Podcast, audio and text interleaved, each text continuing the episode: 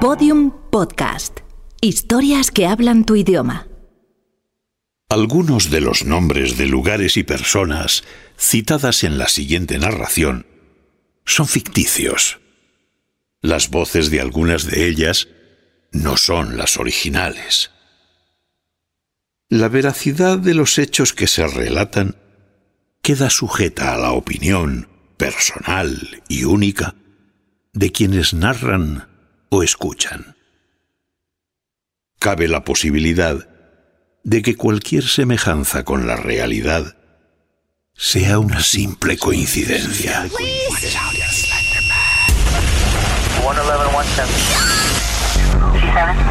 We don't want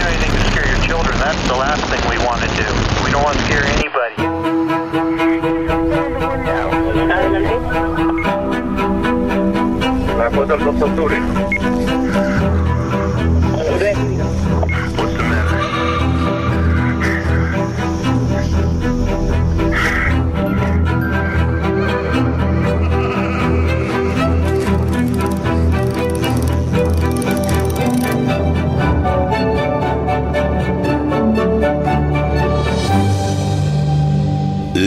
Leyendas urbanas.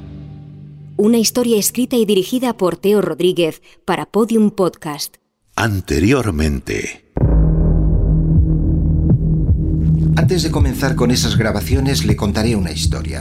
Nos servirá para después. ¿También contará a otros lo que yo le cuento? Cuando lo escuche me entenderá. ¿Pero qué cojones pretende? Tranquilo, señor Díez. ¿Cree que por saber que a ese crío y su niñera les pasará algo, yo me voy a encontrar mejor? Nada, nada es cierto, señor Díez. Vuelvo a repetirle que no me he inventado nada. Ahí tiene la prueba. ¿Las grabaciones? ¿Por qué hizo estas grabaciones? Para probar que no mentía. Muy bien, hablemos de las grabaciones.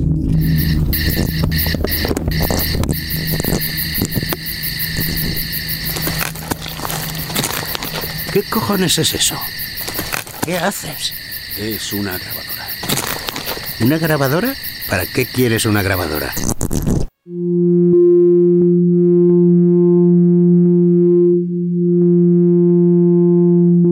Episodio 5. La pandilla sangre. ¿Qué cosa es la locura? Es la ilusión elevada a la segunda potencia. Henri Friedrich Hamiel.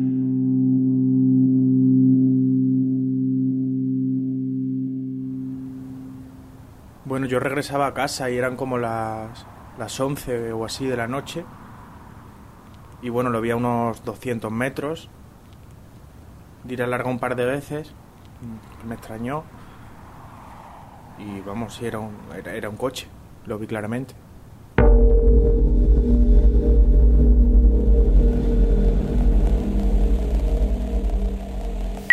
Hola, en estos momentos no estoy disponible. Deja tu mensaje y te llamaré en cuanto pueda. Hola, te he llamado antes, pero no estabas. Verás, voy a estar unos días fuera. Hoy no regreso a casa. No, no llevaré teléfono. Necesito descansar y... ah, Ya sabes. Necesito estar solo un tiempo. No te he dicho nada esta mañana porque habrías hecho todo lo posible para que me quedara. Nos vemos pronto. Intenté hablar con él, pero su teléfono estaba siempre fuera de servicio. No sabía dónde había ido. Entendía que quisiera tomarse un tiempo, pero era extraño que se fuera de viaje con Claudia desaparecida.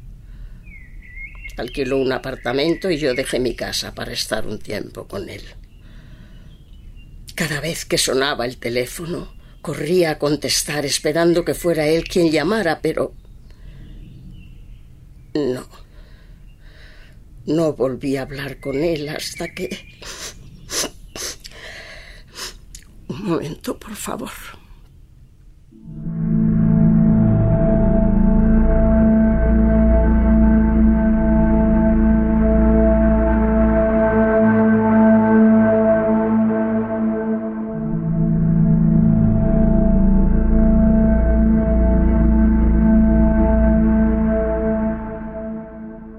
Lorenzo Díez deja el mensaje de contestador a su madre el 12 de enero a las 12.08. No habla con nadie más en los días anteriores. No dice nada a nadie acerca de su viaje. Simplemente desaparece.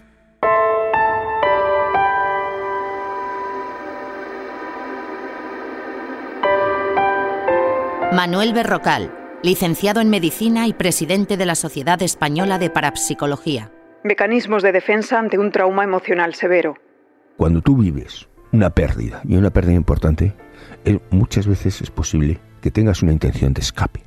Porque muchas veces incluso esa sensación de escape la puedes tener ante una, una vida un poco eh, estresante en la cual tú no eres capaz de salir de ella. Es habitual, mucho más de lo que creemos, la existencia del gran ejecutivo que un día directamente lo manda todo a la porra, agarra la maleta y desaparece. Y dices, bueno, ¿y cómo este hombre con lo que era ha escapado de sí mismo? Toda situación extrema en la que nosotros vivimos, de alguna manera, nos crea esa necesidad, entre comillas, de escapar. Nuestro cerebro es una máquina perfecta en muchísimos aspectos, pero tiene muchos errores. ¿Por qué? Porque no es totalmente perfecta. Cuando tú estás ante una cualquier animal ante una situación de estrés, pues tiene dos respuestas. O se enfrenta o sale corriendo. Y entonces entramos en ese juego de ansiedad continua en la cual vivimos en la sociedad actual. Todo eso nos afecta a nivel fisiológico. ¿Qué ocurre? Que hay personas que llegan un momento en que no pueden más. Y huyen como están preparados para ello. Y esa es esa situación de decir, bueno, hasta aquí hemos llegado, yo me voy, ya no puedo.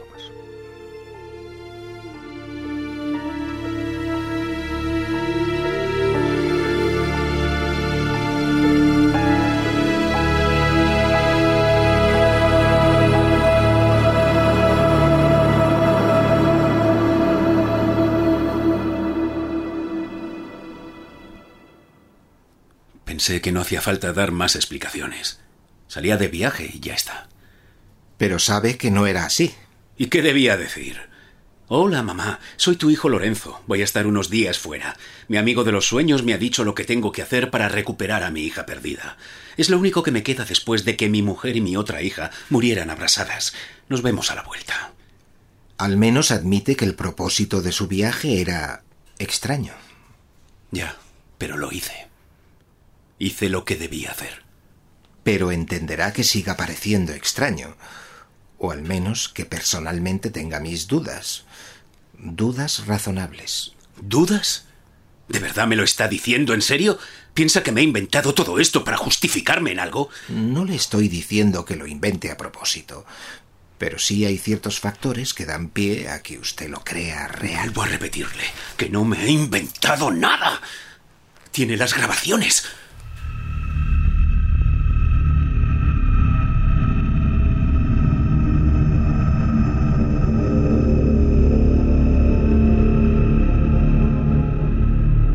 Continuación, vas a escuchar un fragmento editado de la primera grabación. En esta y otras grabaciones, la intención es proporcionar veracidad al relato de Lorenzo Díez.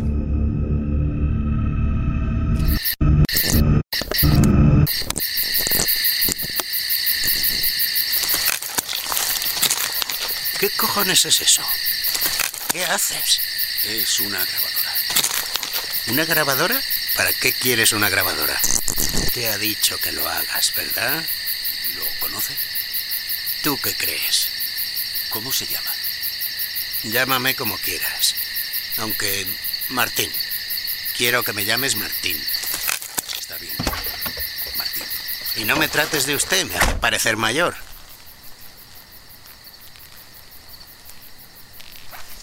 ¿Vamos a estar aquí más tiempo parados? El camino es largo. Arranca ya.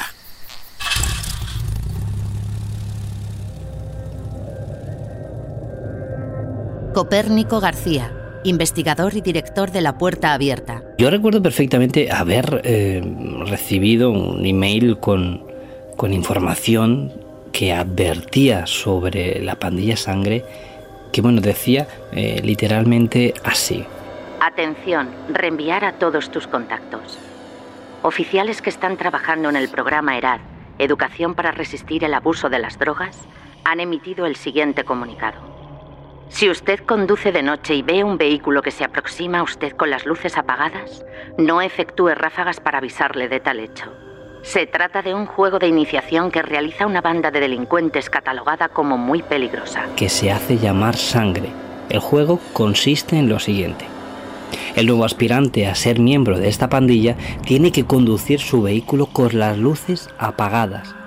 Y el primer vehículo que le haga el cambio de luces para avisarle que tienen las luces apagadas se convierte en su objetivo.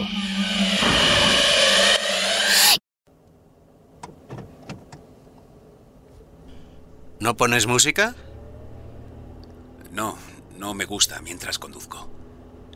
También veo que no te gusta hablar mucho. A mí, sin embargo, me gusta hablar y me da igual que me hagan caso o no. Al fin y al cabo, lo importante es lo que uno dice. Hazme caso. El resto importa una mierda. No me ha dicho a dónde vamos. No me has dicho. De tú, por favor. No me has dicho a dónde vamos. ¿Yo qué cojones sé? Tú eres quien conduce. Yo no... Estoy de coña, joder.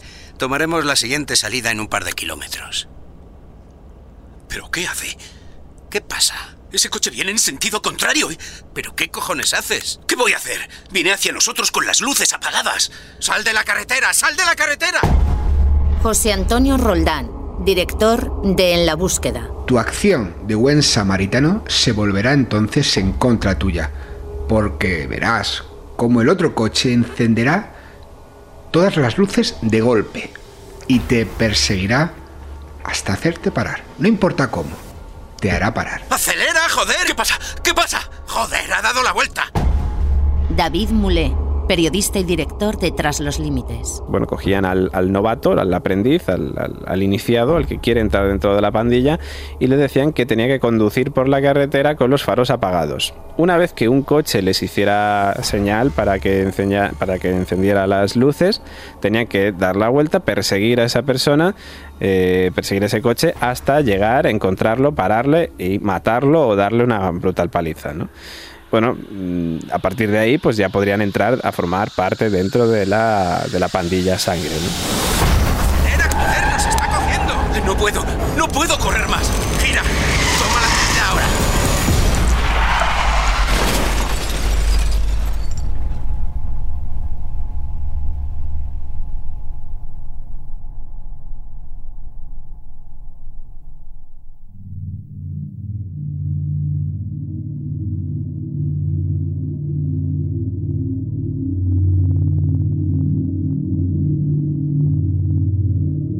Copérnico García. Bueno, en, un primer momento yo alguna vez creo que tuve alguna duda de decir, bueno, ¿será esto verdad? Porque es un hecho que puede ser plausible, ¿no? Porque hay mucha gente que, que desde luego está pues muy, muy mal de la cabeza, por decirlo así llanamente. Y, bueno, eh, yo creo que una prueba de esto es que en, en, un tiempo o tiempo después sí es cierto que ocurrieron casos de este tipo en algunos países no sé si llegando a la muerte, pero sí que de persecuciones con, con, vehículos, con las luces apagadas. Y es un claro ejemplo de una leyenda urbana que sale prácticamente de la nada y que personas o gente que, llevados por la fama de la misma, inician un rito absurdo con tal de, de dar veracidad y divertirse, eh, pues eh, haciendo real esa, esa, historia macabra, ¿no? como en este caso el caso de la, de la pandilla sangre, que luego resultó ser totalmente fraude. Así que de nuevo una leyenda urbana que bueno, fue difundida por, por internet, lo que se conoce como OAX también, y que pues, eh, pues por suerte no tuvo mayor trascendencia que, que, bueno, que salvo algunos incidentes así aislados. Pero bueno, al final todo era una, una farsa.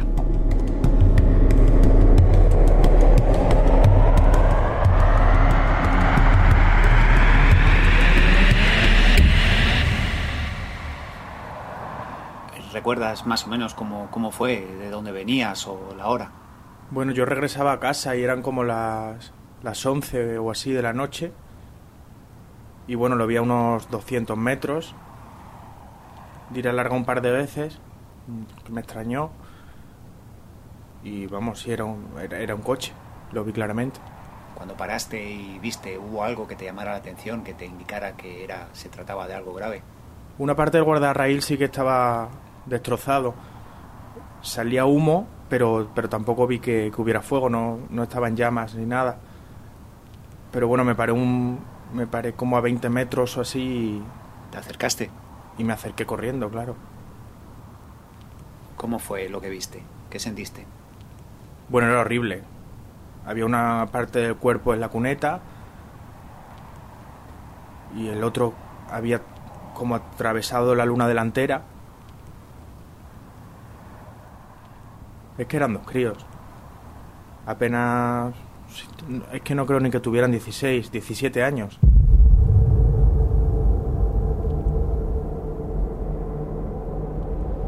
T.R.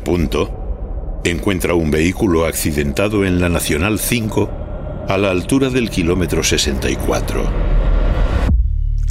En dicho accidente fallecen dos jóvenes de entre 17 y 20 años de origen colombiano. La policía está alertada porque supuestamente este fin de semana será un fin de semana de iniciación. Así que se espera que los individuos que quieren pertenecer a esta banda andarán circulando con las luces de sus vehículos apagadas y buscando quien les avise de esta situación mediante un cambio de luces.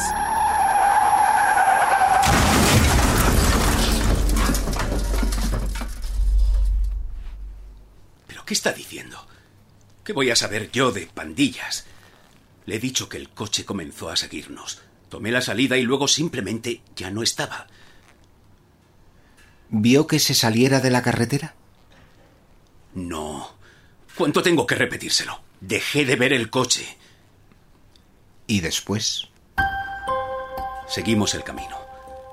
Martín me dijo que haríamos una visita a una mujer. Yo estaba tan nervioso que le pedí parar. Todos los episodios y contenidos adicionales en podiumpodcast.com y en nuestra aplicación ya disponible en iOS y Android. Síguenos en Twitter, arroba leyendas urbanas y en facebook.com barra leyendas urbanas.